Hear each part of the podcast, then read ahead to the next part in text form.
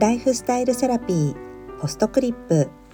こんばんはワニブックスの青柳ゆきです。私のライフスタイルセラピーのものやことやエピソードなどを今週もお疲れ様でしたの気持ちを込めて毎週金曜日に少しだけお届けさせていただきたいと思っています。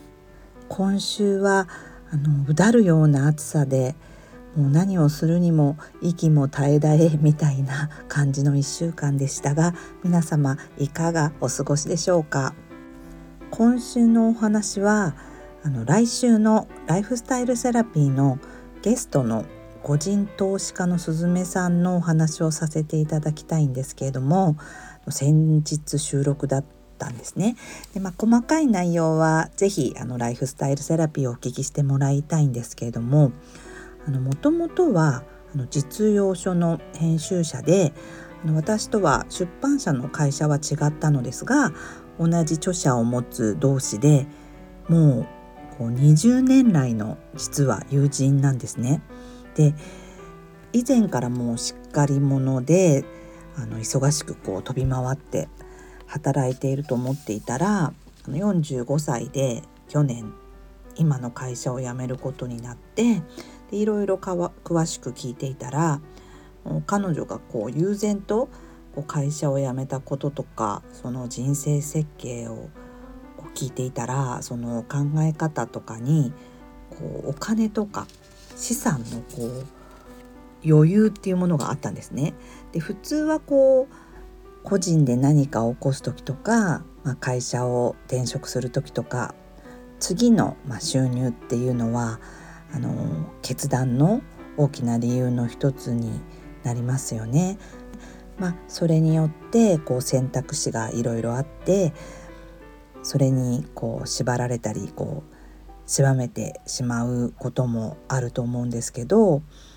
すずめさんは34年くらい前に始めた働きながらのゆるりとしたながら投資に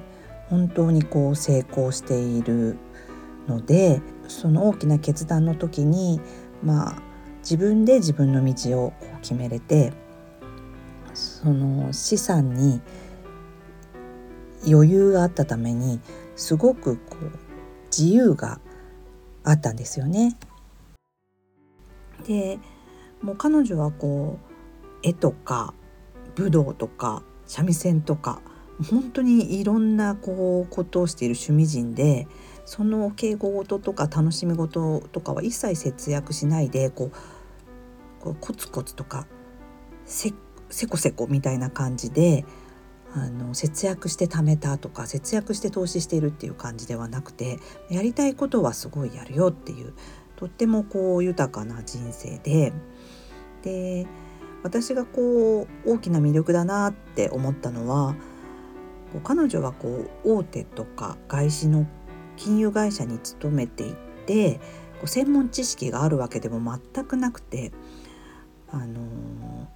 そんな風にこう普通の会社員とかでこう成功している人っていうのはこう投資を少し扱っている人に聞いても本当に稀だっていうことなんですね。でこのライフスタイルセラピーも今まではこう健康とか美容漢方料理フィトテラピーとか占いとかこ生活の全般とか人生を豊かにするこう知識のご専門家さんがゲストの中心だったんですけど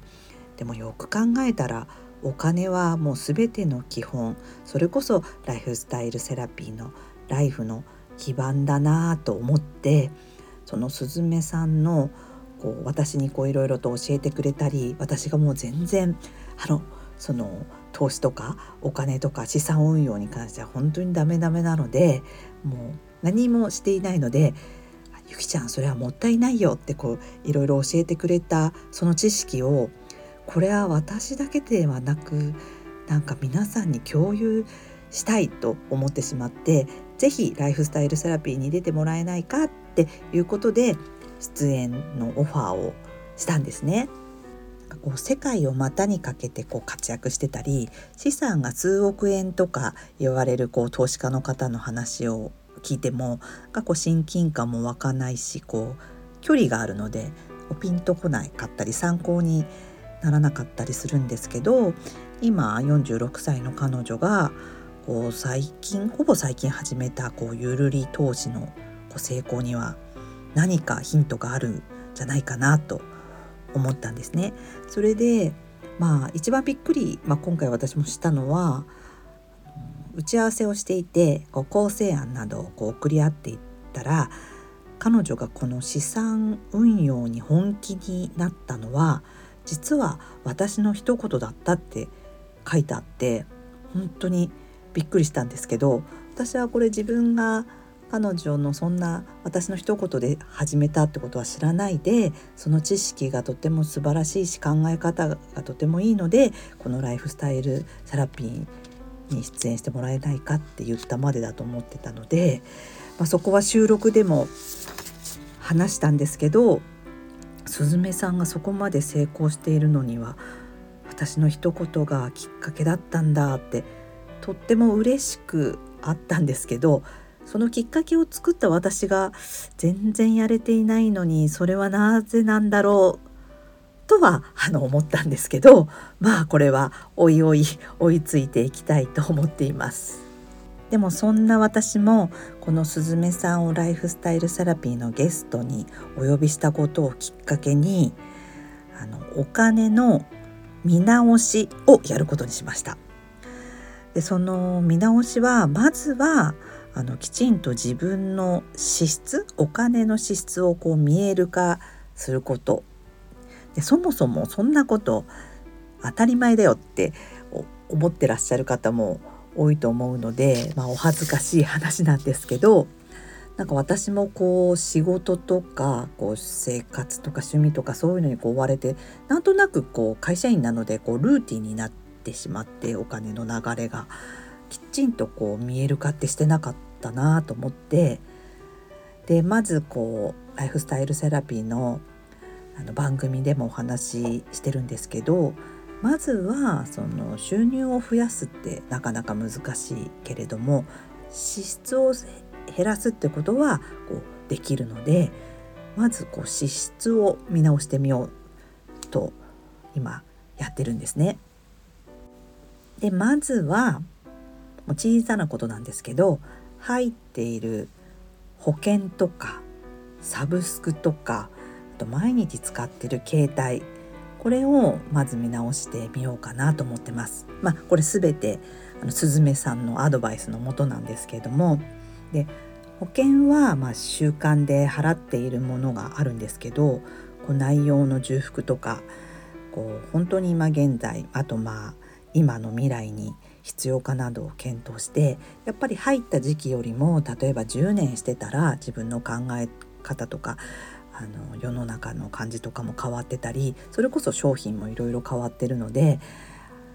きちんとこう保険会社の人と話してみたらやっぱりこれはどう考えても解約していいかもというものを思えるものがあってすごい少額なんですけどそれは解約したんですね。であとはサブスクですね。何個か入ってるんですけどその中でもまあねあの見たい映画とかそういうものはこうちゃんと今でも見たいからそういうサブスクには入ってるんですけど何年も前にこう見たいサイトがあって入ってよく考えたらこれたまにしか見てないなと思ってそういえばこれ月額費発生してたんだと気づいてそれも解約しました。であとは、まあ、これはすずめさんのアドバイスをもとに